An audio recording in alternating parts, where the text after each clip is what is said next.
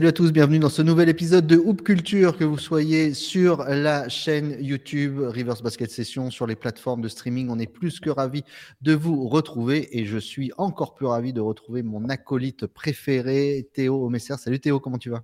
Ça va très bien, Pierre Armand, ça va forcément bien parce que regarde ce que j'ai reçu moi cette semaine dans le tout juste sorti de la boîte aux lettres.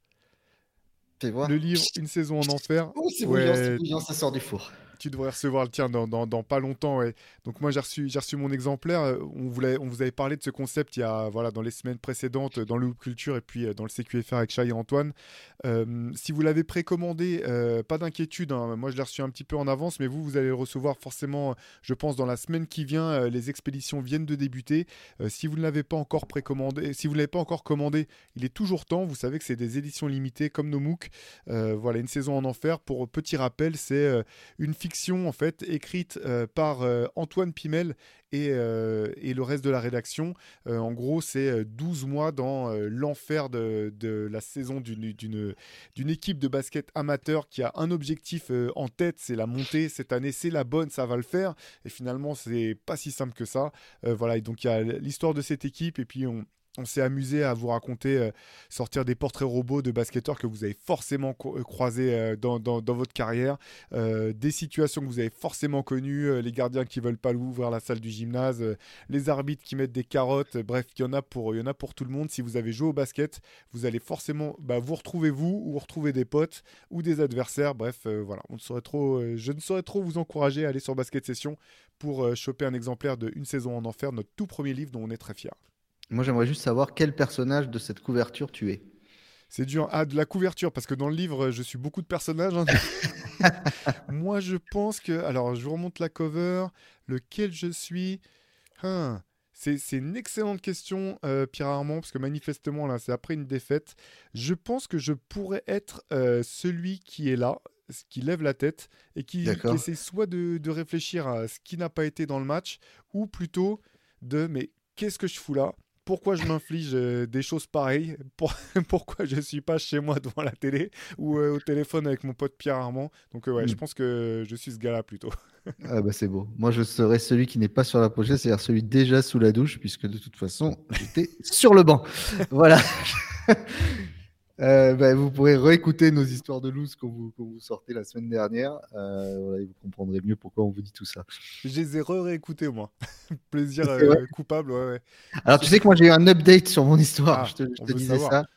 je, vous racontais que donc je on ne m'avait pas confié la gonfle pour shooter à trois points pour arracher une victoire alors qu'on allait en prolongation. Et j'ai un copain qui m'a qui écoutait l'Op Culture qui était dans mon équipe et qui m'a dit mais mec tu te gourres, on était mené d'un point.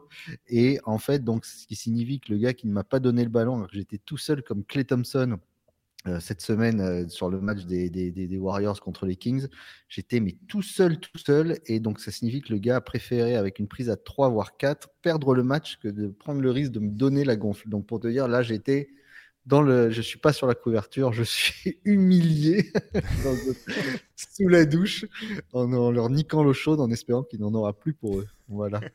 ça, c'est le niveau de vengeance euh, expert. Quand tu sais que tu peux essayer de vider le ballon d'eau chaude avant que les autres arrivent. très très vite. très très vite. Mais il faut de la pratique pour ça. Il faut de la pratique de loose pour, pour savoir que tu peux vider le, le ballon dans cette salle-là. Euh, Théo, on va partir sur notre thème hebdomadaire. Cette semaine, on s'attache aux duels. Alors les duels dans un sens large, ça peut être des rivalités, des duels. Des duels, on ne va pas vous parler bien sûr de ceux que vous connaissez le, plus dans les rivalités, hein, les plus connus et les plus poncés par euh, tous les journalistes euh, du monde entier, mais on va vous parler de duels peut-être moins connus, de duels qu'on aurait aimé voir, qu'on aimerait voir ou qu'on aurait plus aimé voir en tout cas. Et vous savez, comme chaque semaine dans Culture, on va dépasser un petit peu les lignes du terrain, comme l'a si bien écrit Théo, pour partir un petit peu sur des euh, thèmes un petit peu, euh, enfin, des, domaines transversaux pour vous ouvrir l'esprit et ouvrir un peu le débat. Théo, on va démarrer comme toujours quand on démarre sur le, basketball. Euh, qu'est-ce quel serait toi ton, premier duel ou la première rivalité en tout cas que tu avais envie de nous développer? Alors écoute, bonne question. Je vais, je vais, commencer quand même par une rivalité qui a eu lieu mais moi, qui a, comment dire, qui a, Vraiment, quand j'étais gamin, c'est des, images que j'ai regardées, re-regardées. C'est les confrontations entre Dominique Wilkins et Michael Jordan au concours de dunk. Je suis parti sur le dunk. Donc voilà, deux euh, des plus grands dunkers euh, de, tous les temps, bien entendu, qui ont gagné tout. En fait, ce que j'aime bien, c'est le, parallèle parce qu'ils ont gagné tous les deux deux titres de champion du concours de dunk. Et ils ont gagné chacun euh, un, un trophée l'un face à l'autre et euh, chacun un trophée alors que l'autre pouvait pas euh, concourir parce qu'il était blessé. Donc euh, Wilkins qui a gagné en 85 et 90 et Jordan qui a gagné en 87 et 88. Et voilà, pour moi c'était vraiment dans, les duels, les mano à mano, les confrontations du concours de dunk, des moments complètement incroyables qu'on voilà qu'on pas rythmé mais voilà, qui m'ont fait kiffer quand j'étais gamin. Dans, dans, le numéro spécial Jordan, on revenait notamment sur le, le fameux concours 88, là où euh, c'est l'année, l'année Jordan par excellence, parce qu'il est MVP de la saison régulière, meilleur défenseur, MVP de All-Star Game. Il gagne le concours de, de dunk. Euh, je sais même plus si j'ai dit meilleur défenseur. Bref, meilleur scoreur. Voilà, il a, tout pris sauf le titre. Et euh, voilà, concours de dunk un peu quand même controversé qui se passe à Chicago avec euh, Wilkins qui s'est quand même un peu fait enfler sur une note. Malgré tout, voilà, l'histoire, l'histoire est, belle malgré tout, mais euh, voilà, ces concours de dunk et ces confrontations entre ces deux. tu sais, chez moi, j'avais des petits fagnons, je sais pas si tu te rappelles ces fagnons de basket là avec des, des personnages en caricature. Et j'avais Jordan et Wilkins dans ma chambre, donc voilà, gamin, c'était, c'était mes héros. Bah, euh, sur, dans son armoire à trophées, Wilkins, il a une énorme carotte avec marqué 1988 posée comme ça, il se lève de temps en temps. Parce qu'il a pris une carotte quand même sur cette année-là, parce qu'il faut, faut, être honnête, même si l'histoire est très belle, même si la photo du dunk de Jordan est, est c'est une des plus belles photos de l'histoire du sport, je pense, de notre sport en tout cas. Euh, voilà, c'est vrai qu'il y a eu un petit peu de. Euh, c'est vrai que c'était une belle rivalité et, chaque année, on le dit, les rivalités au concours de dunk, ça reste les, pratiquement les plus belles. Euh, le, Aaron Gordon, Zach Lavine nous avait redonné cet espoir-là qui s'est vite éteint. On a eu une rivalité en carton entre Dwight Howard et Nate Robinson pendant un moment, même si elle était marrante et qu'elle valait le coup, hein, parce qu'ils ont fait le job. Hein. Il n'y avait pas de problème là-dessus. Mais qu'est-ce qu'on aurait aimé avoir des, Ça devrait être obligatoire de faire le concours. Bah, c'était le truc qu'on a quand on était quand on était môme, ça remonte à, il y a longtemps, forcément, mais on attendait ça, on n'en pouvait plus. C'est tout ce qu'on attendait du, All-Star Game, il y avait le match, mais c'était le concours de dunk, c'était vraiment le, point central de, du week-end. C'est vraiment le truc à, je sais pas, il faudrait obliger peut-être tous les All-Stars à faire des dunks. Alors en plus, ça nous ferait marrer parce qu'imagine Jokic en train de faire un concours de dunk, ce serait... déjà ça pourrait être drôle. T'avais vu les images de son compte basket là où les petits lui demandent de dunker voilà, voilà, voir ce genre de truc, tu vois. et moi, puis, je pour voir ça. Hein. Et puis, bah, voir, euh, bah, évidemment, euh, je pense que LeBron, il peut le faire mille fois. Il y, a, il y a beaucoup de gens qui pourraient dunker, Jamoran, etc. Mais je ne sais pas pourquoi ils veulent plus faire le concours de Je sais pas, peut-être la peur de perdre, d'être ridicule, de, de, se planter. De... Bon, ils en ont pas besoin, je sais pas. Il y, a, un peu de tout ça, hein, je pense. Hein. Ouais, ouais, mm. à voir, c'est bien dommage. Moi, je, bah alors, euh, moi, je l'avais mis en bas, mais tiens, on va rester sur Dominique Wilkins. Moi, j'aurais aimé euh, voir, parce que je, je, on les a pas vus malheureusement, parce qu'on n'a pas accès. Maintenant, on a accès sur YouTube. Les, les, les arsouillades entre Dominique Wilkins et Larry Bird, on en parlait la semaine dernière. Euh, notamment dans Basket Session, il y a un superbe article sur ce fameux Game 7 en, en 1988 où l'un est à 35 points, l'autre à 47, je crois, match gagné par, euh, par Boston. Mais les, les, duels entre les. Alors, au-delà des Celtics Hawks, c'était vraiment pas le cas, mais euh, les duels Wilkins-Bird, euh, où Bird finit par shooter à main gauche, etc. Il y a des images du banc d'Atlanta pendant des matchs de saison régulière qui, qui tombent à la renverse tellement Bird est intouchable. Et pareil pour Wilkins de l'autre côté. Ça, c'est vraiment des, belles, choses que j'aurais bien aimé voir. Euh, juste un joueur contre un joueur. Et on sait quoi qu'il arrive, ça, va être un show, ça va être un show de chaque côté. Même si euh, McHale avait mal vécu, il paraît, la, prise de la lumière de la part de Wilkins et de Bird, puisque lui euh, avait fait un match incroyable lors de ce match, euh, ce, Game 7. Mais il avait fallu euh, Parrish, McHale et Bird pour contrer le seul Wilkins. Bah, et, ton ami, le docteur River. Oui. c'est ça. Docteur en enfumologie. Mais euh, non, mais en plus, c'était des, des, belles séries. Il y a eu des séries vraiment accrochées entre les, les Hawks et, les Celtics. Et c'est vraiment marrant que tu parles de, de ce match-là avec euh, les mecs du banc des Hawks qui, qui tombent à la renverse en voyant les paniers que Larry Bird plante. Parce que je les ai montré ces images à mon fils de 8 ans là, qui aime bien le basket. Je lui ai montré ça cette semaine.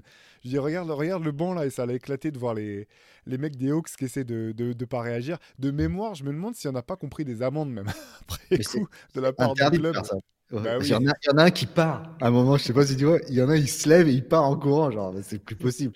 Mais c'est chouette parce que ça prouve que c'est malgré tout des confrères pour eux. Tu vois, c'est leur père et, c'est des amoureux de leur sport. Et quand tu vois une performance comme ça, c'est comme je me rappelle du lay-up de Jordan qui euh, contre New Jersey, il part à droite, il finit, il en, il enfile, on en fume 8 et tu as les gars en face, ils se disent, ils se prennent la tête à deux mains. Il y, a, il y a des compiles de, de, ça avec les gars sur des dunks euh, qui, qui font le mouvement et puis tu as le type à côté qui, qui, qui les rassoit, ouais. qui, les rassoit tout de suite. Ça, c'est marrant. Ouais, mais c'est vrai que ça devait, euh, ça devait être très beau à voir. C'est clair. Allez, moi, je vais enchaîner sur bah, une confrontation finalement qu'on n'aura pas vue. Euh, pourtant, euh, que j'ai l'impression que tout le monde attendait, y compris un certain, un certain équipementier qui, qui aime bien les virgules, c'est LeBron James et Kobe Bryant en finale NBA. Euh, voilà, euh, au tournant des années 2000-2010, euh, c'était, on s'attendait à ce que ça se produise et finalement, non, c'était un peu avant 2010, c'était avant que LeBron ne, quitte Cleveland. Mhm. et finalement, Cleveland a calé face à Orlando, face, à, face aux Celtics, donc ça ne s'est pas produit. Mais par contre, Nike avait profité de l'occasion ou avait pensé tellement que ça allait se faire qu'ils avaient lancé toute une série de publicités avec Kobe et LeBron qui étaient en Muppet qui pour moi est une série de pubs incroyables à mourir de rire. Euh, elles sont sur YouTube, je les ai regardées encore à nouveau avant, qu'on enregistre le, Culture. Je vous encourage à aller voir ça. Euh, Kobe Bryant et, LeBron en Muppet qui sont à mourir de rire, avec notamment un petit personnage largement inspiré de Lil Penny, euh, qui était la star des publicités avec Penny Hardaway, qui s'appelle Lil Dez pour le coup. ça fait à peu près 15 ans que dans la rédaction de Rivers, on, on se balance des Hey LeBron, Hey LeBron, Hey LeBron en imitant l'île dès qu'il y en a un qui, qui répond pas à la seconde à la question qui lui est posée. Euh, ouais, voilà, je pense que finalement on les a vus sur un même terrain euh, côte à côte plutôt euh, que ça soit avec, avec Team USA notamment. on les a vus forcément dans les confrontations de saison régulière, mais voilà, c'était un petit peu, je pense, la confrontation que tout le monde a attendu à un moment. Kobe face à LeBron en finale NBA. Je sais pas toi comment tu voyais ce cette rivalité à distance, si toi aussi tu aurais, aimé les voir face à face dans, dans ces situations-là? J'aurais aimé les voir face à face, bien sûr, parce que c'était, euh, je pense que pour la NBA, c'était, euh, c'était la plus belle chose qui pouvait leur arriver depuis Bird et Magic euh, au, niveau, au niveau commercial. Par contre, voir arriver les Lakers de 2011, alors peut-être pas face à ce hit-là, mais quand, ils, quand les Lakers montent leur, leur armada l'année d'après avec Nash et Ward, ils seraient arrivés en finale contre le 8. Ce serait fait mais explosé. Donc, je sais pas si j'aurais aimé voir ça. J'aurais aimé voir une belle finale équilibrée. Mais euh, oui, c'est sûr, c'est sûr qu'on a envie de voir ça. En plus, quand on voit leur, leur complicité, le respect qu'ils avaient l'un pour l'autre. Et puis, on aime bien dans le sport, surtout dans le basket, les passages de flambeau. Et voilà, c'est en finale NBA que ça se fait. C'est à ce niveau-là que ça se fait. Quelqu'un qui a cinq bagues et qui, qui à limite le donne à celui qui récupérerait sa première. Ou... Par contre, si LeBron avait perdu contre Kobe, oh là, les haters, mais alors laisse tomber. Là. Il serait encore en train de. Chaque année, il soufflerait un gâteau pour, pour fêter ça. Quoi. Donc ça aurait été, ça aurait été compliqué. Ouais. Mais, mais oui, j'aurais aimé voir ça. J'aurais aimé voir ça. Ce que j'aurais aimé voir aussi, euh, euh, euh, Théo, justement, L'autre jour, on parlait des, euh, tu sais, des, on se faisait des what if et je te disais what if Jordan revient jamais? Et, euh, et ben quand il revient, quand il part, en tout cas en 94, il y a la rivalité entre New York et Chicago qui continue et qui, qui continue de manière inattendue. C'est-à-dire que les Knicks mettent sept matchs à se défaire de Chicago et ça part en cacahuète. Il y a des bagarres, il y a, euh, il y a Derek Harper qui finit dans le, dans le décor. Il y a Pete Myers, joueur de Chicago, qui on croit que c'est le nouveau Jordan parce qu'il est phénoménal. On va en sept matchs.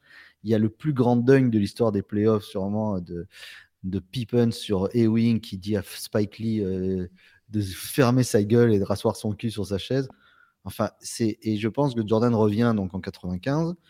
Euh, Orlando commence à, monter son équipe, bien sûr, mais Orlando monte son équipe parce que parce que Jordan n'est plus là et qu'il récupère Horace Grant. Mais cette rivalité New York-Chicago aurait pu continuer et putain, elle était belle. Quoi. Bah, carrément. Et encore, tu as, oublié, enfin, non, t'as pas oublié, mais à l'époque, vous connaissez pas les noms des arbitres. Moi, je connaissais le nom d'un seul arbitre, c'est Hugh Hollins qui met une carotte monumentale aux, Bulls dans cette série-là, l'arbitre Oni de, tous les Bulls.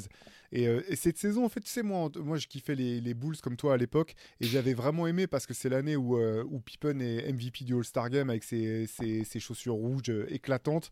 et pour, pour moi, c'est quand même l'année où il a montré quel joueur il aurait pu être sorti de l'ombre de, Jordan, euh, il y était très bien. En tant que lieutenant, il était son rôle, il, jouait parfaitement son rôle.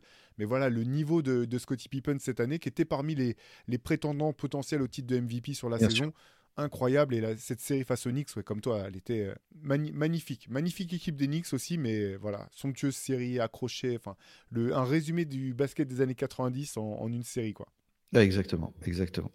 Et Pete Myers, tu parlais, c'est lui qui propulse euh, Scottie Pippen pour le dunk là, sur Ewing qui lâche la, la, passe au sol. Et tu sais, ce match-là, je me rappelle l'avoir vu un samedi après-midi avec un de mes potes qui s'appelle Marc et qui s'est levé en hurlant littéralement dans mon salon, euh, à tel point ah que ma mère arrivait pour voir ce qui se passait euh, après le, le dunk. C'est un, un, des, un des souvenirs de dunk les plus incroyables que j'ai vu. Alors, c'était pas en direct, hein, c'était, c'était dans notre direct à nous, en fait. c'est le direct où, de toute façon, le match est en différé, mais tu t'as aucun moyen de, connaître le résultat ou de qu'on t'ait vendu la mèche. Donc, euh, ouais, gros souvenir, énorme souvenir. Donc ta mère, elle a vu Public Enemy et le dunk de Scottie Pippen sur. Euh, Ma mère, elle est intestable sur le basket des années 90 et le rap des années 90. ne cherchez pas. on peut organiser des battles de Daron quand vous voulez. un trivial poursuite spécial Daron. elle a peur de personne. J'imagine, je l'imagine la salle pleine de Daron qui s'air sur le basket des années 90. Mais alors vraiment, Envoyez-nous des messages, là, des commentaires si, si vous voulez inscrire vos darons, parce que là, il y a quoi faire. Allez, en continuité. Allez, moi, je vais rester encore un. J'ai même envie de m'arrêter là-dessus, tu sais quoi. Allez, ciao. Allez, vas-y. Mic drop. tu m'as tué. Allez, j'enchaîne avec une. alors, c'est pas un duel, c'est une série de duels aussi des années 90. Euh, si certains se demandaient qui était le meilleur pivot des années 90 en NBA, euh, Hakim Olajuwon a réglé la question en une saison, euh, deux séries, de, enfin deux, séries de playoffs à deux ans d'écart, 94-95, où il s'est fait euh, David Robinson, Patrick Ewing, Shaquille O'Neal. Allez, tout ça, emballer ses, ses pesées. Il les a pliés d'une manière impressionnante. Ce, ce, run de, de Hakim Olajuwon sur ces deux saisons-là est allez regarder des highlights de Hakim qui fait danser euh, David Robinson dans tous les sens. Shaq a toujours reconnu qu'il n'avait jamais trouvé la solution face à face à face à Olajuwon et puis les finales 94 euh, bien sûr avec le, face à face Ewing euh, Olajuwon. domination incroyable, ça reste je pense l'un ouais, peut-être mon, pivot préféré de tous les temps, l'un des plus techniques que j'ai vu avant, avant l'arrivée de, enfin, la, montée en puissance de, de Nikola Jokic. Euh, d'ailleurs, c'est le duel que j'adorerais voir si tu pouvais mélanger les époques là. Un duel Jokic euh, Olajuwon, je serais en termes de technique individuelle et de sens du jeu, même si euh, Olajuwon était plutôt un trou noir, hein, c'était pas du tout un c'était pas du tout un passeur tel que tel que Jokic. Incroyable. Les, D'ailleurs, les jumeaux de David Robinson vont avoir 20 ans cette année, justement, ceux qui sont nés de, de, de cette, fameuse série de playoffs. Ceux qui sont nés de cette série de playoffs, euh, on va avoir 20 ans cette année. Euh, c'est vrai que, c'est vrai que ouais, d'un coup, là, c'est, euh, c'est, ce qui était formidable, c'est d'arriver à, à, asseoir ta domination de cette manière sur, le, le, sur ta concurrence directe et sur le futur. Voilà, alors là, c'était, euh, c'était trop beau, c'était trop beau. moi, il y a une, euh, une chose que j'ai envie de voir. J'ai envie de voir cette année euh, une série de playoffs entre les Lakers et Golden State. Voilà, j'ai envie de, voir une. Je, en fait, j'ai dans, dans cette. on sent Golden State, je reparlerai tout à l'heure complètement en bout, en bout, de course là. C'est, à mon avis la, la, fin de l'histoire. Et et j'ai envie de voir le, j'ai envie de voir LeBron contre Steph une dernière fois en, sur une série de playoffs. ça, me, ça me ferait bien kiffer de les voir l'un contre l'autre, encore une fois, parce que c'est. il y même s'ils jouent pas au même poste, même si, etc., on arrive à une période où on se rend pas compte de la chance qu'on a d'avoir Kevin Durant, Steph Curry et LeBron James encore sur le terrain à l'âge qu'ils ont et fournir comme ils fournissent. on va, parce que tout le monde dit LeBron, LeBron, mais quand il sera plus là, on va bien s'emmerder quand même parce que Euh, c'est clair et net. Mais j'aimerais bien voir, euh, voir cette série-là euh, encore une fois où j'aime bien à l'ouest, je trouve qu'il y a des, super rivalités qui sont historiquement toujours, je ne sais pas ces derniers temps qu'on voyait à l'est, mais là, tu vois, Dallas Phoenix par exemple, c'est un truc qui fait kiffer quoi. ce qui s'est passé il y a deux ans, c'est sept matchs et cette, cette rouste prise par Phoenix à domicile. Et puis, et puis là, les, voir, euh, voir Bill et. Euh, enfin, même pas Bill, mais au moins. Euh, Booker et Booker Durant contre les, contre les deux derrière.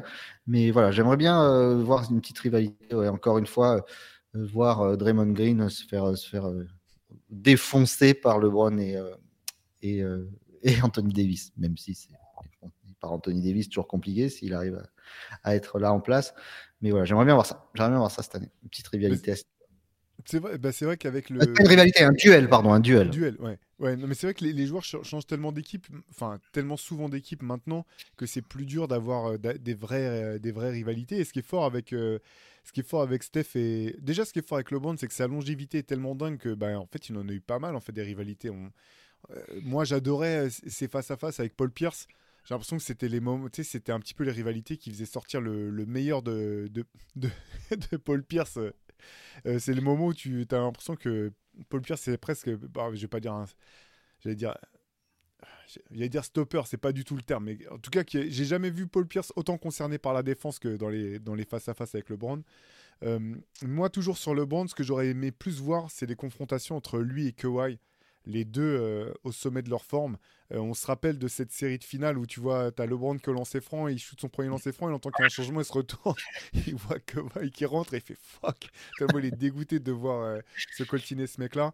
Après toutes les blessures que, que Leonard a, a emmagasinées, on n'a pas eu beaucoup l'occasion de revoir ces, ces duels-là, du moins sur des séries. Mais euh, ouais, ça c'est vraiment, je pense, une des, des, rivalités dont, euh, dont on a été privé, entre guillemets, du moins en playoff, par les blessures à répétition de, de Kawhi Leonard. C'est ça, exactement. Est-ce que tu as autre chose? Euh, Ouais, alors c'est... Alors là, je vais revenir sur mon, un petit peu sur mon mathématique du début, là, sur les concours de dunk. Une que j'aurais... Une confrontation que j'aurais adoré voir, ça aurait été une confrontation au concours de dunk entre Sean Kemp et Blake Griffin.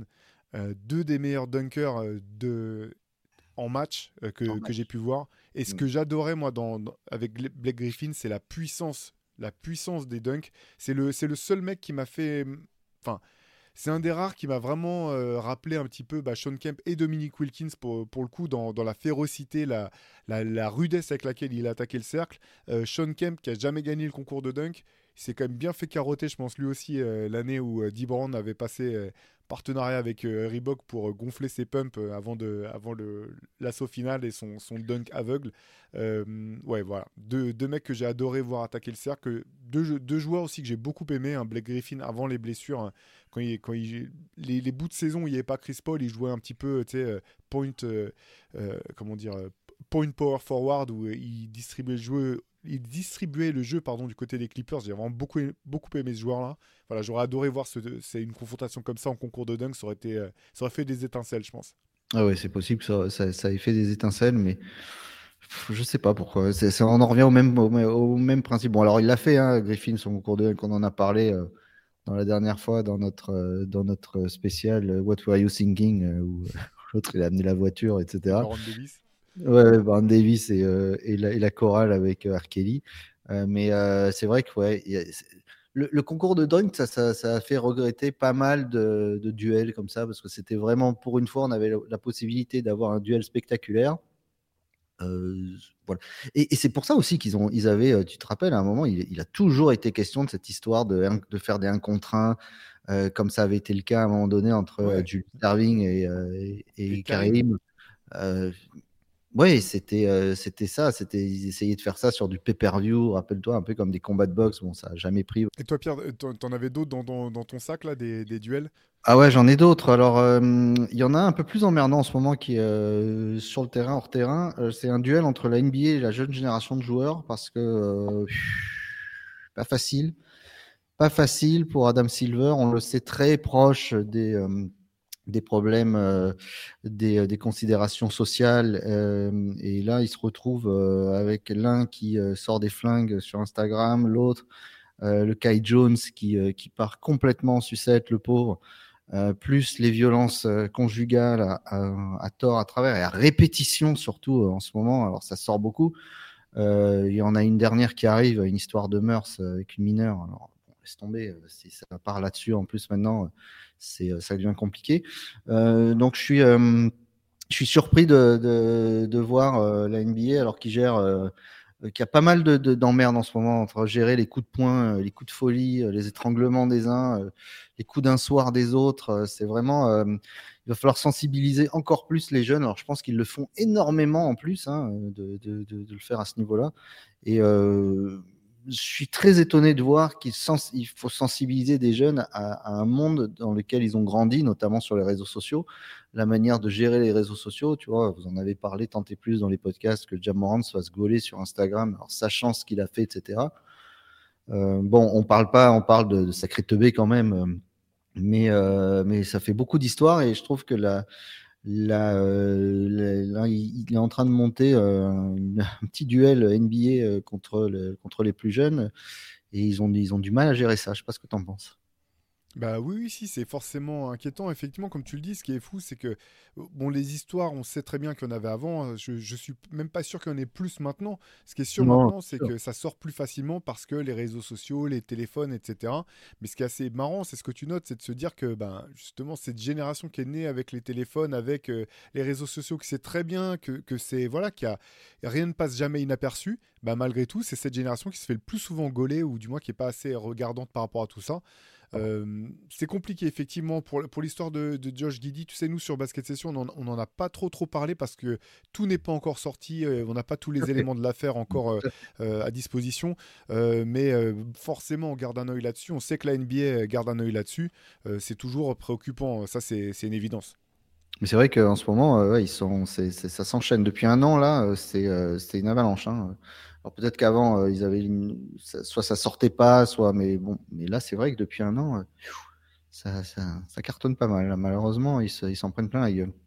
Ouais, tu veux qu'on élargisse un petit peu le. alors moi j'en ai, alors j'en ai, j'en ai juste deux, j'en ai deux autres. Un, un, que j'ai envie de voir, euh, c'est évidemment un duel. j'ai envie de le voir ce duel World USA cette sélection euh, mondiale. À All-Star Game? À All-Star Game, Parce qu'ils seraient obligés de jouer. Ils vont pas. Là, là on, rentre dans la fake, dans l'ego et dans le, dans le patriotisme du côté américain, parce que je pense que la sélection. Euh, euh, du monde, on, on aura bien rien à foutre. De toute façon, Jokic, il s'en tape de tout. Mais je, pense néanmoins que là, il y aurait un, un vrai problème d'ego qui touche, qui touche au cœur. Quoi. Donc j'aimerais voir ça. J'ai envie de voir une raquette Rudy Jokic de Ça me ferait tellement rire.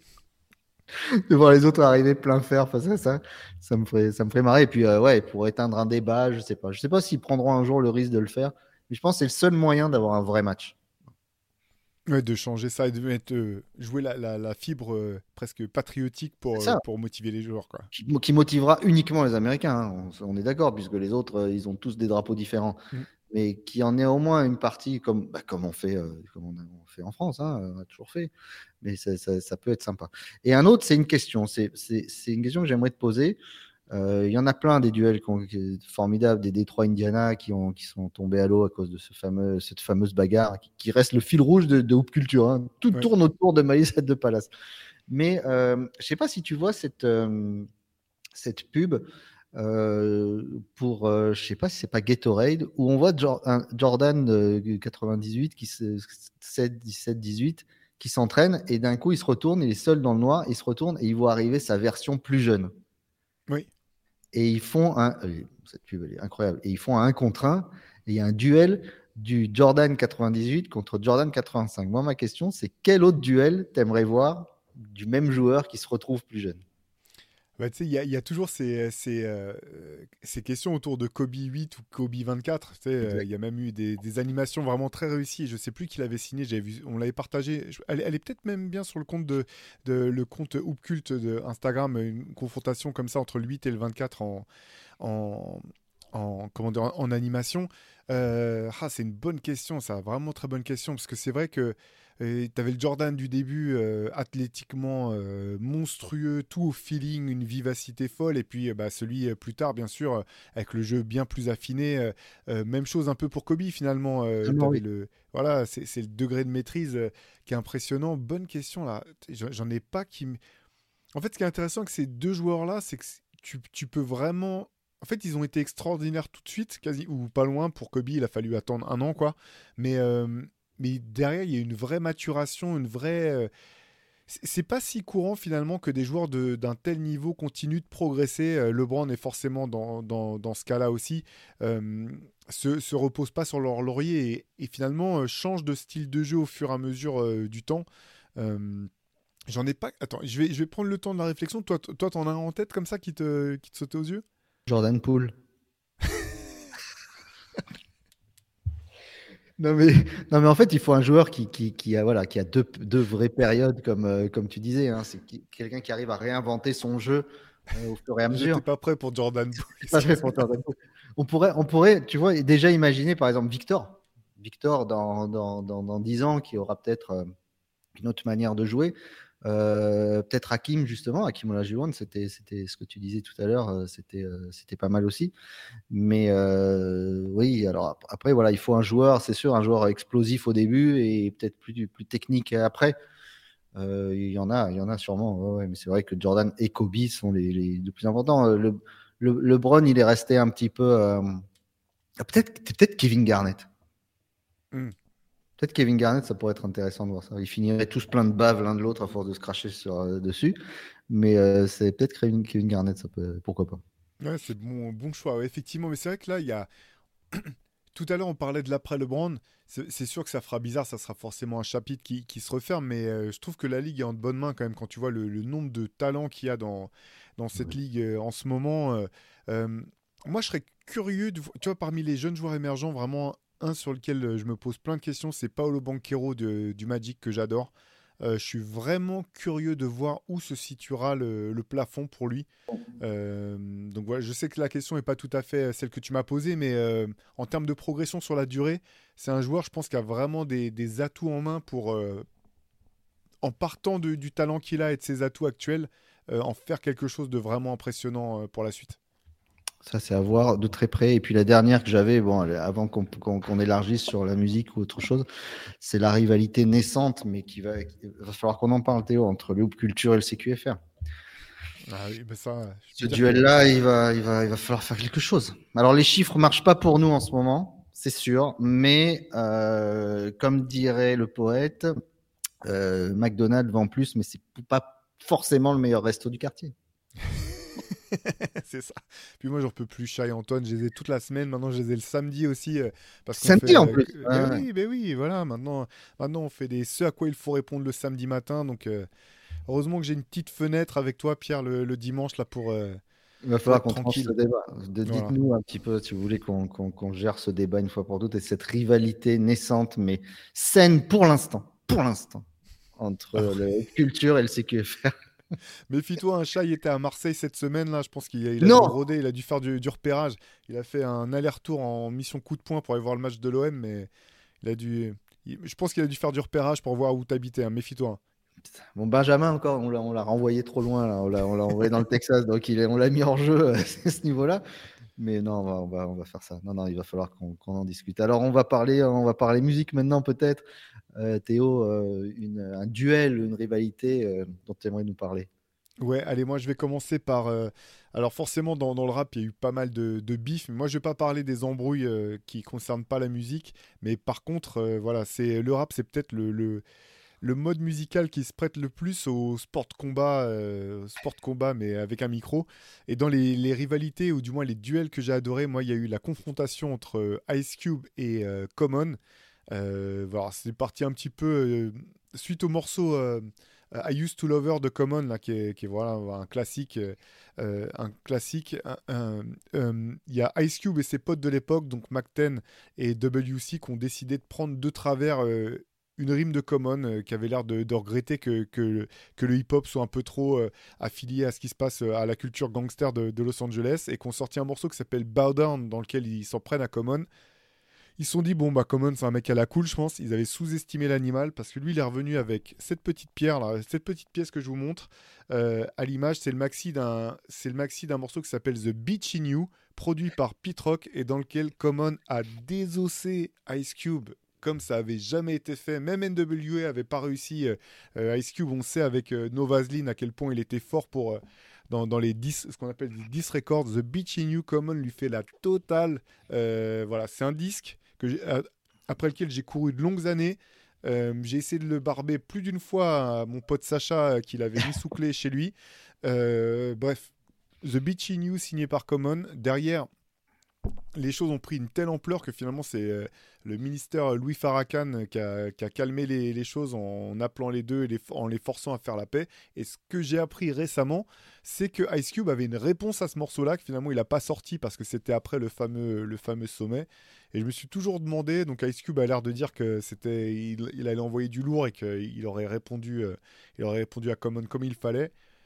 J'aurais été curieux de voir ce que, ce que la réponse aurait donné parce que The Beach in You, c'est vraiment pour moi l'un des meilleurs morceaux, de, des meilleurs 10 records euh, que j'ai pu entendre. Ah, S'il y avait un tribunal du rap, là, Common, il prenait perpète, comme on dit. c'était, c'était double, c'était flagrant 2 du premier coup. Quoi. Exactement. Et d'ailleurs, Common, qui est sous, ses airs, tu sais, de, bobo, euh, de rappeur bobo euh, qui sort avec Eric Abadou et, compagnie, il, en a, il a mis une bonne pilule aussi à Drake sur un morceau qui s'appelle Sweet, euh, d'un album plus récent. Un, album pas terrible, mais morceau vraiment excellent. Il n'y a pas beaucoup de mecs qui ont essayé de, répondre, de, de, se faire Drake. Et allez écouter ce morceau, Sweet de Common, il vaut le détour aussi. Moi, je, bah, tu, tu parlais d'Eric Abadou. Moi, une, une, un duel que j'aurais plus aimé voir, c'est Eric Abadou et Jill Scott. Ah, euh, euh, on, a, on, a, failli le voir presque. On a failli le voir. Euh, ce, alors, on, le voit, on, on, voit cette rivalité sur. Ça dure pas longtemps. Tu sais, quand on parle de body language dans l'extraordinaire film Block Party. Ouais. Euh, et on les voit toutes les deux sur scène euh, s'envoyer sur euh, He Got Me de, The Roots. Et bon, alors on va pas se mentir, Jill Scott, elle met, alors pour prendre l'analogie basket, elle met un cross à Badou qui, tombe. L'autre, elle la regarde. C'est comme si elle se relevait et elle repart et elle, lui met un dunk sur la tronche. Elle l'écrase, elle l'écrabouille et tu sens la rage de, de la mère Badou qui n'est pas une personne très sympathique à la base, hein. tandis que l'autre est très solaire, etc. Et euh, a continué à sortir ses albums après, et tu vois, euh, and Sound Volume 1 de Jill Scott, qui est un des meilleurs albums de l'histoire de la New Soul, euh, en même temps que, qui sortait en même temps que Mama's Gun que, euh, et que Badouism, évidemment. Mais Jill Scott qui a après, s'est perdue, a été moins performante au niveau, euh, au niveau disque, qui a fait d'autres choses, qui a fait des films, qui, a passé beaucoup de temps à la Maison Blanche à l'époque Obama, puisqu'elle était un peu la, voix soul que choisissait euh, le couple présidentiel pour, toutes ces soirées. Mais j'aurais aimé en voir plus. J'aurais aimé voir de la rage, j'aurais aimé voir de, comme tu dis, cette histoire de, j'aurais aimé qu'elle écrive The Bitching You, euh, Erika Badou en parlant de Jill Scott, quoi. Mais je sais pas si on n'a jamais su si c'était copine, pas copine, etc. Mais quel, quel beau duel ça aurait fait. Ah, c'est clair. Mais en fait, tu sais, je crois que la faute, c'est en, bonne partie euh, la faute de Michel Gondry, là, qui a réalisé euh, Block Party, qui, avant que les artistes passent sur scène, euh, il était en, dans l'espèce de salle d'attente avant qu'ils montent sur scène, et il interviewe les uns les autres. Et à un moment, tu sens qu'il gonfle Jill Scott. En, gros, il lui pose des questions sur Eric Abadou, en attendant à ce que, en s'attendant à ce que Jill Scott dise ouais, Eric Abadou, elle est incroyable, etc. Et tu as, as, le sentiment que, que Jill Scott est saoulé du fait que, que Gondry n'ait pas l'air de la considérer comme étant légale d'Eric Abadou Ça, c'est juste avant qu'on monte sur scène, effectivement. Je pense qu'il l'a chauffé à blanc sans le vouloir. C'est la scène où l'autre, elle est avec sa, sa, batte de baseball, elle le prend personnellement, tu vois. c'est exactement ça. C'est exactement ça. Non, non, mais, c'est vrai. Et, et, et, moi, c'est vraiment, je me suis posé la question sur le goût, que j'avais vu au cinéma ce film. Et tu vois le, le truc, et puis tu vois dans, le, dans le, le body language de Jill Scott une rage et l'autre, elle est à côté. En plus, il y a un coup de vent, elle perd sa, elle perd sa, sa, perruque, etc. Bon, c'est vraiment une, scène, une scène terrible à ce niveau-là, au niveau euh, égo et tout. Ça, ça, devait être la sortie de scène, elle n'a pas dû être marrante. D'autant que c'est Jill Scott qui a écrit le, le, refrain de, de, He Got Me, et qui hmm. c'est ça, He Got Me, hein, c'est ça? Ouais, c'est ça. Ouais. Et, c'est même elle qui chantait sur la démo, et j'avais entendu dans un podcast que j'ai écouté il y, a, il y, a, deux ans, je crois, le podcast de Questlove, où elle racontait que le moment, elle, elle est dans la voiture, il y, a, il y, a, le morceau qui passe à la radio, elle attend le refrain, et elle voit que c'est pas sa voix et que c'est Eric Abadou, et que les, les mecs de The Roots l'avaient ne l'avait même, enfin, je sais pas si c'était certainement pas voulu, mais avait pas pris le temps de la prévenir que finalement euh, c'est pas sa voix qui resterait sur le refrain et que c'était Erika Badou qui allait chanter, euh, qui allait chanter ce refrain. Donc je pense effectivement que tu as bien vu juste euh, dans le sens où il y, y, avait, y, y avait de la rage du côté de Jill Scott. Ouais, je pense que c'est, je pense qu'il y en avait pas mal. Il y avait, il y avait un petit ressentiment, on va dire. Donc j'aurais bien aimé en voir plus. Qu'est-ce que tu as d'autre eh, moi, j'en ai un autre, euh, j'en ai un autre rap toujours. Alors là, c'est plus une évidence. C'est euh, la confrontation euh, Nas et Jay Z. pourquoi? Parce qu'en fait, au-delà de, bah de, voilà, c'est deux sans doute des meilleurs rappeurs de tous les temps qui se sont vraiment affrontés de manière, voilà, j'allais dire affrontés de manière frontale. Bonjour. Jean-Pierre euh, Jean-Pierre Pléonasme. Euh, mais, euh, mais ce que j'aime bien, c'est qu'au bout du compte, leurs deux morceaux phares de cette confrontation, donc tu as Eater d'un côté pour Nas et The Takeover de l'autre côté pour Jay-Z, les deux morceaux ont pour moi une, quasiment une qualité égale dans le sens où je pense que Eater, qui, qui, a, qui, a, clos le débat, qui a aussi marqué le retour de Nas, hein, qu'on pensait enterrer. même moi qui adore ce rappeur, je pensais qu'il était fini. Ça, ça a vraiment relancé complètement sa carrière. Je pense que c'est le meilleur des deux en termes de, de, ce qu'on appelle un diss track, quoi, un morceau où tu vas gazer l'autre. Par contre, le morceau Takeover de Jay-Z, je pense que c'est le meilleur morceau d'un point de vue musical, euh, produit par Kanye West avec un sample de The Doors. Euh, bref, deux monuments, je pense, du, rap qui se sont affrontés et qui ont donné lieu à deux morceaux qui sont euh, ben, hors normes, mais pour des raisons complètement différentes. Voilà, la prod de Heater, elle a rien d'extraordinaire, elle est même pas terrible. C'est finalement ce que Nas fait dessus qui, qui, mmh. fait le morceau. et de l'autre côté, bah, as, ouais, voilà, comme j'ai dit, Jay-Z avec le morceau Takeover, sample de The Doors, euh, incroyable.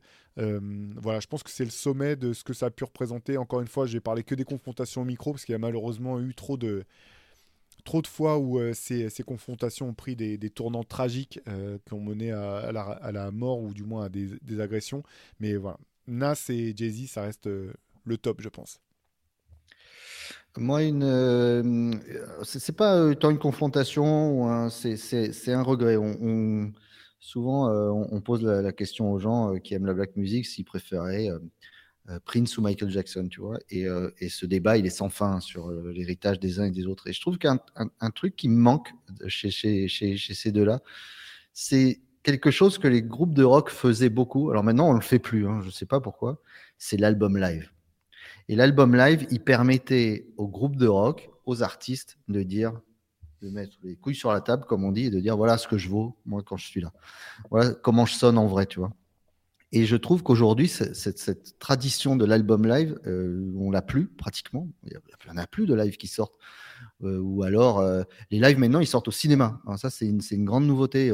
par exemple, Beyoncé, elle sort ça Là maintenant, c'est un, un, film. Pour voir le live, il y a le film qui sort cette semaine qui dure trois heures, je crois, tout autour, un petit peu comme elle avait fait avec Homecoming. Si vous n'avez jamais vu Homecoming, sur son concert à Coachella. Si, vous, si, vous, si vous aimez la culture noire américaine, Homecoming, c'est, ça fait partie du panthéon. Franchement, regardez-le. Je sais pas si tu l'as vu, toi, Théo. Non, non, non, j'ai pas eu l'occasion. Alors regarde-le parce qu'elle elle s'entoure, donc elle va chercher. C'est tout le processus d'écriture du spectacle.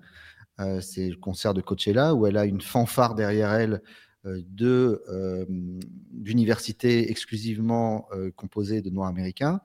Euh, donc tout est autour de la black culture, de la, de la fierté de la culture noire, de la fierté de la femme noire au milieu de tout ça.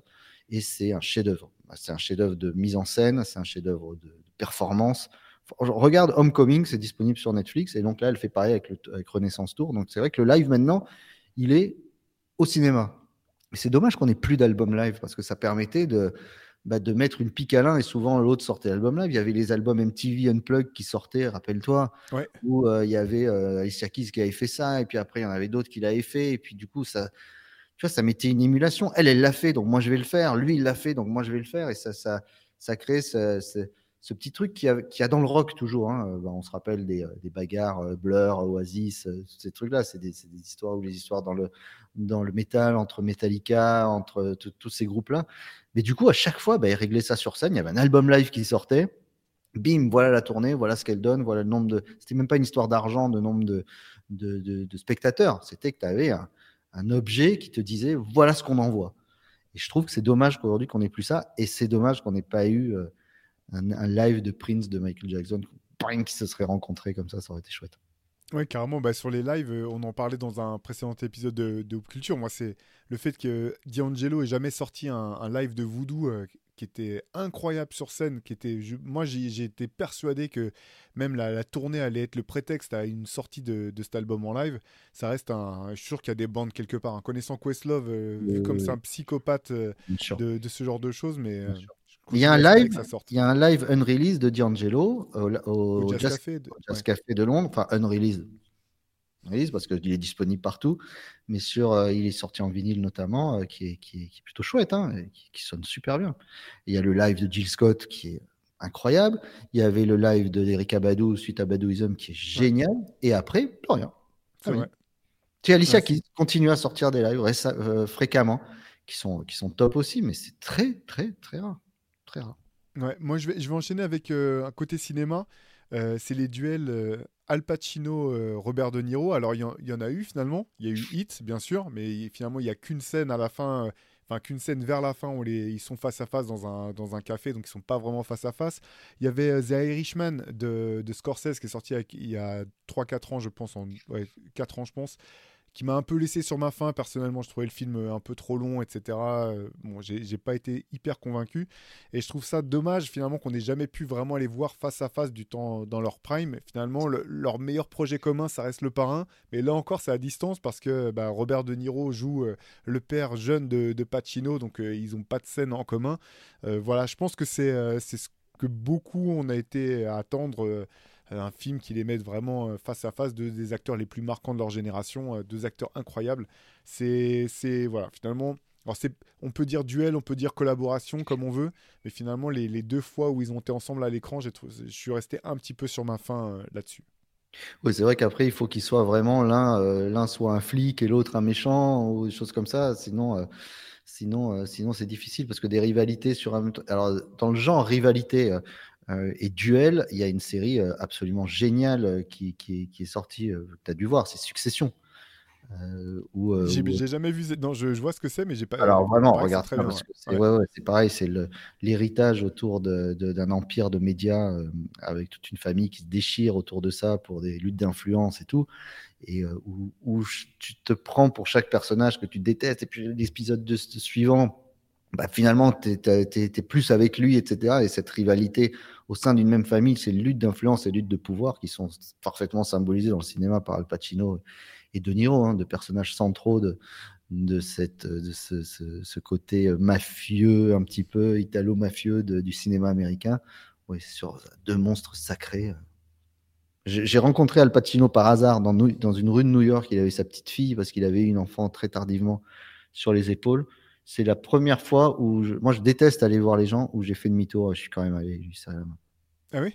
Ah euh, ouais. comment? Raconte-nous un peu l'interaction là. Petit. C'est fou ça. oui, ça oui. Euh, très très simplement, mais tu, tu, vois le type, il est, il est, pas du tout, euh, il, il, se promène dans sa rue quoi. Donc évidemment, je le fais chier là. Je lui demande une photo, il me dit non parce qu'elle a la petite sur les épaules et qu'il veut pas. Donc je respecte. C'était à l'époque où on, pas de, pas de, c'était en 2003, donc il n'y a pas de smartphone quoi que ce soit. Donc vraiment, tu te fais un, une photo ou tu signes un autographe. Et on mais, mais il m'avait souhaité une bonne semaine, euh, bon séjour, deux secondes quoi. Mais voilà, tu sens que c'est, à mon avis, c'est des gars qui peuvent malgré tout encore se promener tranquille parce qu'on ne vient pas faire chier. Ouais. On vient pas l'emmerder. Voilà. Ne, serait-ce que malgré tout, tu, tu, le détaches pas de ces personnages, donc tu as toujours cette idée qu'il faut pas le faire chier. Et de deux, tu as trop de respect, en fait. trop de respect. Trop de respect. On referme là notre page duel, euh, Pierre? Qu'est-ce que tu en penses? Ou tu en avais encore sous. Moi, j'en avais un. Ah, tu, sais, tu, connais ma passion pour les sneakers. Et, euh, ah bah oui. et j'aurais bien aimé avoir un duel chez Nike entre euh, Jordan et Kobe. non pas sur le côté street, parce qu'encore une fois, la Jordan écrase tout le monde, mais au niveau performance. Hmm. C'est-à-dire que chaque année, il y aurait eu la Jordan contre la Kobe. Voilà, ça, ça m'aurait plu de voir ça. Surtout que la Jordan avait une particularité à l'époque, sauf à partir de 1996, la saison 16-17, où là, les joueurs des Bulls se mettent à porter les, les pompes du maître. Euh, Kukoc porte la Jordan, euh, la Jordan 12, Pippen la porte aussi à un moment donné. Euh, mais euh, en dehors de ça, ce que tu vois là en ce moment dans la ligue, c'est-à-dire un tel qui porte, qui porte les chaussures de LeBron, un tel qui porte les chaussures de Kobe, l'autre qui joue en Zion, l'autre qui joue en Kyrie, l'autre qui joue. Ça n'arrivait jamais. Chacun avait son modèle performance et sur le terrain, il était porté que par le joueur. Personne portait les Penny, les Barclay, encore moins les Jordan. Euh, donc j'aurais bien aimé voir euh, si, euh, si les, les, tests de performance et cette petite bagarre commerciale et comment Nike surtout aurait fait comme ils avaient fait Little Penny, qui a bien, d'ailleurs, on en reparlera peut-être un jour, qui a bien foutu le bordel au sein du Magic, ce, petit personnage. Euh, il a bien énervé Shaq.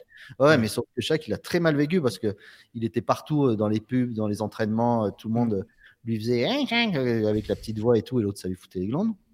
Mais de voir comment ils auraient fait coïncider ces deux personnages au même moment. Ça, dans l'optique où ils étaient tous les deux dans leur prime au même moment. Voilà, ça. Euh, voilà, bah on, va, on va passer à nos, à nos coups de cœur euh, hebdomadaires. Alors, qu'est-ce que, quel est ton coup de cœur, Théo, toi, cette semaine? Alors moi j'en ai deux, euh, deux, deux, coups de cœur en musique. allez, je vais commencer par le premier. Je ne sais pas si tu connais Pierre, mais j'imagine que oui. C'est le groupe, un groupe qui s'appelle Little Brother, un groupe originaire de, de Caroline du Nord, dont le producteur. Des, des anciens. Pardon? C'est pas des, c'est, des anciens Little Brother. C'est, des anciens, oui, effectivement. Bah, un des premiers groupes Internet, entre guillemets, du moins un des premiers groupes euh, dont le succès s'est bâti sur Internet.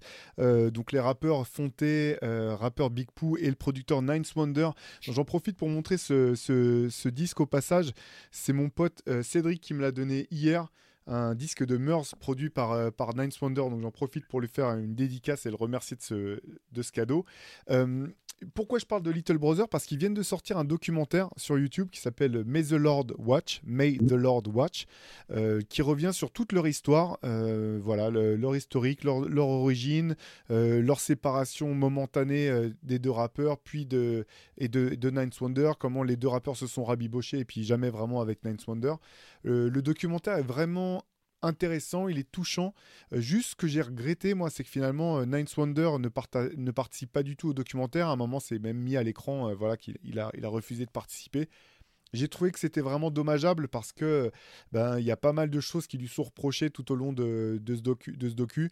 Je pense que ça aurait été intéressant d'avoir son, point de vue ou alors que bah, ces passages-là soient un petit peu, je sais pas, je vais pas dire édulcorés, mais j'ai pas trouvé ça forcément important il y, y, a certains moments où j'ai trouvé qu'il faisait un petit peu règlement de compte. Moi, ça m'a. Voilà. Ça, j'ai pas adoré cette partie-là. Par contre, le reste, c'est vraiment intéressant. C'est disponible sur YouTube, tout simplement. Ça s'appelle mm. May the Lord Watch. Euh, si vous aimez bien le rap de. Euh, un peu boom bap, je sais pas comment le dire, c'est un peu un cliché de dire ça, mm. mais, euh, mais voilà, un, malgré tout, c'est un groupe qui continue à faire de la bonne musique. Ninth Wonder continue aussi à faire de la bonne musique dans son coin avec, avec son label, donc j'ai trouvé ça vraiment intéressant. Euh, et, si je peux enchaîner sur le deuxième, toujours musique, tu l'avais mentionné la semaine dernière, c'est un rappeur français qui s'appelle euh, Rossé, R-O-C, que vous connaissez certainement, qui vient de sortir un nouvel album qui s'appelle Bitume et euh, que moi j'ai beaucoup aimé. J'avais pas été, pour être totalement honnête, j'avais pas été convaincu par son projet précédent, mais dans celui-ci j'ai retrouvé beaucoup plus de ce qui fait euh, bah, la, la, patte de Rosset, une écriture, euh, des, des, des, propos toujours vraiment bien tournés. J'ai vraiment bien aimé les parties pris euh, musicaux au niveau des prods. Donc voilà, l'album Bitume de Rosset qui vient de sortir, qui est disponible sur toutes les plateformes et aussi en, physique, je crois. Je vous, en, je, je vous engage à aller prêter une oreille. Dites-nous ce que vous en avez pensé. J'ai trouvé que c'était ouais, une, belle réussite de Rosset. Si vous voulez euh, écouter Rossé parler de son projet, il sera mardi prochain dans Time en direct sur Radio Grenouille avec moi. Donc, on en discutera et je lui ferai part de ton, de ton attachement à son projet. Bah, euh, bah alors, euh, moi, j'en ai, deux aussi. Alors, on reste sur la musique. vendredi dernier est sorti le nouvel EP e album. Il y a huit titres de Benjamin Epps. Et mec, le, le, le gars m'a alors j'aimais bien Benjamin Epps, mais j'étais pas, je, ne comprenais pas trop la, cette grosse, grosse, grosse hype. Pareil, je l'avais interviewé. J'avais, par contre, j'avais été complètement soufflé par la maturité du gamin et, et, son amour de la musique et sa manière de faire et d'écrire les choses. Et là, euh, Benjamin Epps m'a sorti le meilleur album de rap US de, euh, que j'ai entendu depuis euh, un bon moment. De rap français alors? Tu as bien entendu ce que je t'ai dit. Pour moi, pour moi pour moi, c'est alors évidemment l'album s'appelle Ready for War. Dessus, il est, euh, c'est une pochette à la Rambo euh, où on le voit derrière dessiné puis euh, son visage est flouté. mais je te laisse montrer la, couverture à, nos, viewers. Mais l'album, alors j'avais l'impression d'écouter un disque produit par par West Side Gun ou l'Orange, tu vois, ce genre de producteur que j'adore c'est, euh, enfin, les prods sont complètement dingues, le flow par-dessus, et franchement, franchement, j'ai l'impression d'entendre un merveilleux disque de rap US. J'ai vraiment pris une claque, quoi. vraiment une grosse, grosse claque sur ce disque de Benjamin Epps, qui, euh, qui montre une fois de plus que il y a, y a deux, deux rap français et qu'il y en a un qui est au-dessus de l'autre. Euh, et là, il se pose vraiment en patron. Voilà, donc j'étais plus que bien surpris. Écoutez l'album de Benjamin Epps, Ready for War. C'est encore une fois, c'est e-rap en français. Mais les prods derrière vous feront penser aux heures les plus glorieuses de ce qu'on aime écouter euh, outre-Atlantique. Mais tu sais, par rapport euh, aux deux types de rap français dont, tu parles, euh, c'est peut-être la dichotomie d'un groupe à l'ancien qui s'appelait Lady Little qui disait qu'il y avait une différence entre le rap français et le rap en français. Oui, c'est ça. J'ai l'impression que des gens comme Danny Dan ou comme Benjamin Epps sont plutôt du rap en français que du rap français. C'est ça. Mais vraiment, écoute ce disque, ça vaut le coup. Et puis, puisque hum, bah, euh, si vous nous regardez, là, c'est dimanche, il est presque, presque l'heure de manger. Euh, il y a un journaliste euh, qui travaillait au, service culinaire de, l'Express hein, qui a sorti ce magnifique bouquin et qui s'appelle Marseille, un jour sans fin. Donc c'est Ezekiel Zera, que je salue, et qui a sorti 25 heures d'exploration culinaire pour croquer toute la ville. C'est à la fois un guide sur la ville de Marseille et c'est heure par heure, en fait. Donc tu vois, ah par exemple, 9 heures, on déambule dans la ville. Donc sur les marchés, sur certaines rues carrément. Et puis voilà, il est 10 heures, c'est l'heure du petit creux. Euh, c'est pas encore l'heure de bouffer. Et puis après, bah, c'est la citronnade, c'est l'heure du déjeuner, les bouillabaisse, les machins.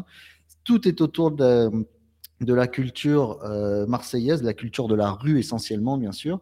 Euh, là, on est sur l'heure du goûter. Alors, on va chez les glaciers préférés, mais c'est sur la conception. Ça s'attache beaucoup aux personnages et à l'histoire de, certaines recettes très connues euh, sur Marseille. Je trouve que, la, en plus, la, maquette est très très belle. ça parle du futur, ça parle du patrimoine, ça parle de ce qui se passe, ça met en, rapport avec la musique. Est-ce que ça te rappellerait pas une ligne éditoriale qu'on aime beaucoup dans Hop Culture? Ça, ça, m'y fait penser un petit peu. Ou dans, le, dans le livre qui est derrière toi. voilà, du coup, je suis pas étonné que tu le sortes, mais ça a l'air, ça a l'air, ça a l'air super, dis donc. Ah oui, c'est costaud. C'est un ah très, très beau livre qui coûte 45 euros. Hein. c'est un livre euh, vraiment euh, très atypique.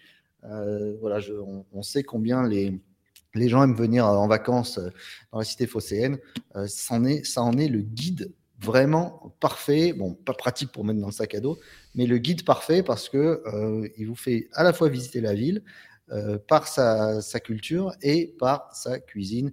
Et c'est pas élitiste du tout, c'est-à-dire ça va vous amener dans la, plus petite gargote vietnamienne du coin, comme dans euh, les bons restaurants, on mange les meilleures bouillabaisse ou, ce genre de choses. Mais il n'y a pas de cliché, voilà, tout, euh, c'est à l'image de la ville, atypique, tendre et bien rigolo. Mais j'ai noté ça, j'ai noté ça pour mon prochain, mon prochain passage euh, vers chez toi.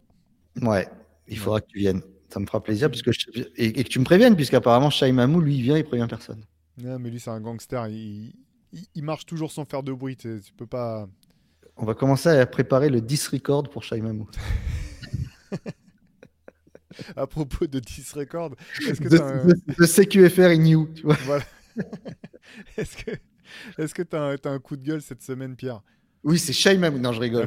Euh, alors, j'ai un coup de gueule basket. Le coup de gueule basket, c'est euh, les Warriors. J'en ai marre. Ça me fatigue. Le shit show des Warriors me fatigue. Euh, Green, là, qui revient, qui se prend sa technique, qui fait une faute une faute qui pourrait apparaître dans le, dans le, dans le, le, dernier bouquin de Rivers. Euh, voilà, c'est tout ça. Maintenant, euh, je sais pas, il y a une espèce de suspicion autour de Wiggins. Est-ce qu'il est prêt, pas prêt, son poids, poids, son poids Chris Paul, bon, bah, la traditionnelle blessure de Noël. Hein, il y a deux choses sûres en décembre, c'est Chris Paul blessé et le Père Noël. Ça, c'est, euh, la, rage, est réelle, messieurs, et messieurs. voilà. c'est, un secret qu'il faudra jamais avouer aux enfants. Il faut leur dire à partir de 15 ans, Chris Paul, c'est, une saloperie, mais avant, il faut juste leur dire il est blessé. oui, il va passer à minuit. Il passe par la cheminée. Chris Paul, c'est pareil. Voilà. voilà. Les Warriors, je, suis un peu comme Chris Paul, tu sais, je les regarde, je fais, et après, je fais. Tu vois, comme il, fait, comme il a fait. Euh, avec son nouveau coach. Comme il avait fait à Steve Kerr, ouais, Exactement. Et puis même Steve Kerr en a ras-le-bol. Quoi. Là, il s'est lâché hein, sur euh, Green en mm. disant Merde, stop, euh, ça suffit.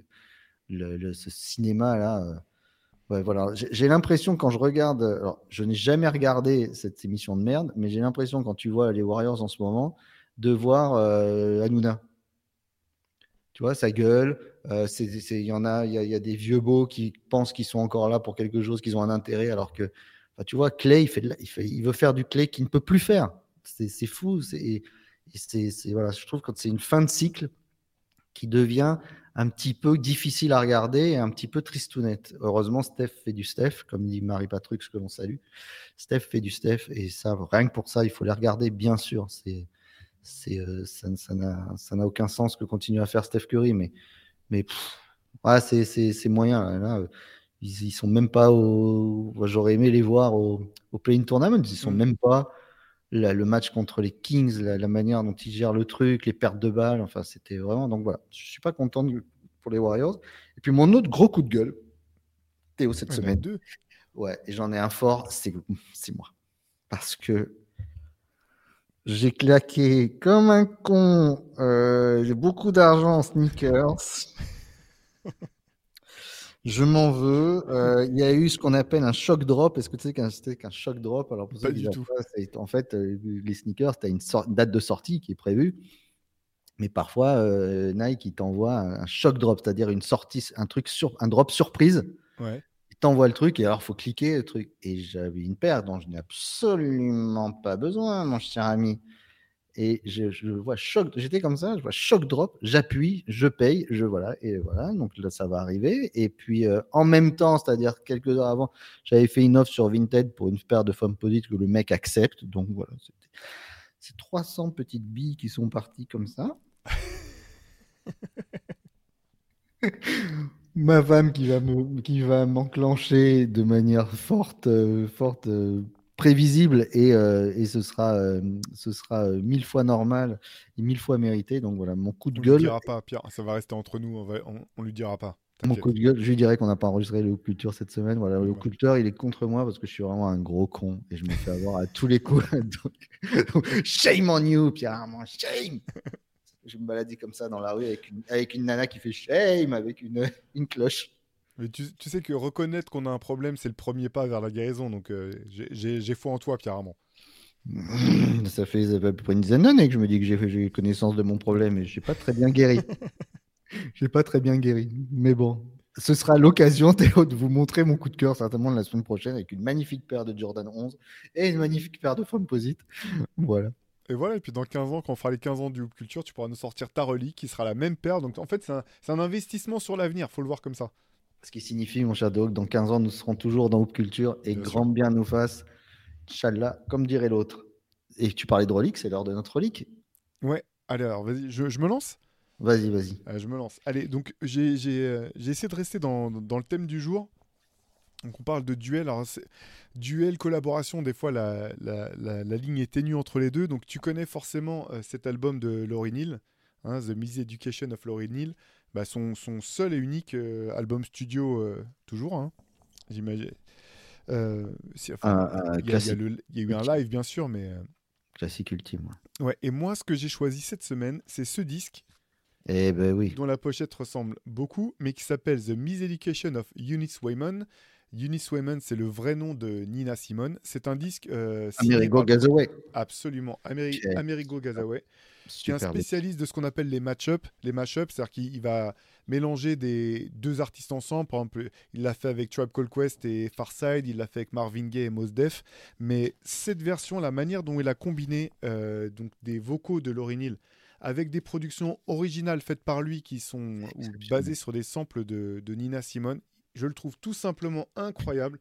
Il a même réussi à réintégrer parfois des, morceaux de couplets de Nina Simone. T'as l'impression que c'est vraiment elle qui est venue faire le refrain sur un morceau de Lauryn Hill. Donc je vous, engage à aller, écouter ce disque. Euh, il est trouvable en streaming ou euh, sur YouTube ou autre. Donc c'est The Miseducation of Eunice Wayman.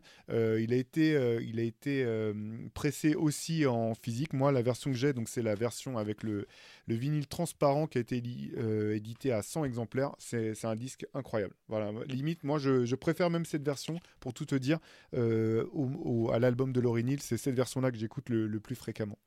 Et ça permet de voir la, modernité de, de, la voix de Nina Simone et de sa manière de, l'héritage de Nina Simone dans la, dans la, culture noire et dans la manière de, chanter et d'appréhender euh, toute la culture R&B qui a suivi parce que sa voix, elle est placée là-dessus sur des prods, donc notamment le Road to Zion qui est, qui, est complètement dingue euh, et, euh, et, de voir que ça, ça passe, comme tu dis, on a l'impression que bah, soit qu'elles l'ont fait ensemble, soit que le soit que c'est un disque ou de l'une ou de l'autre, mais euh, voilà.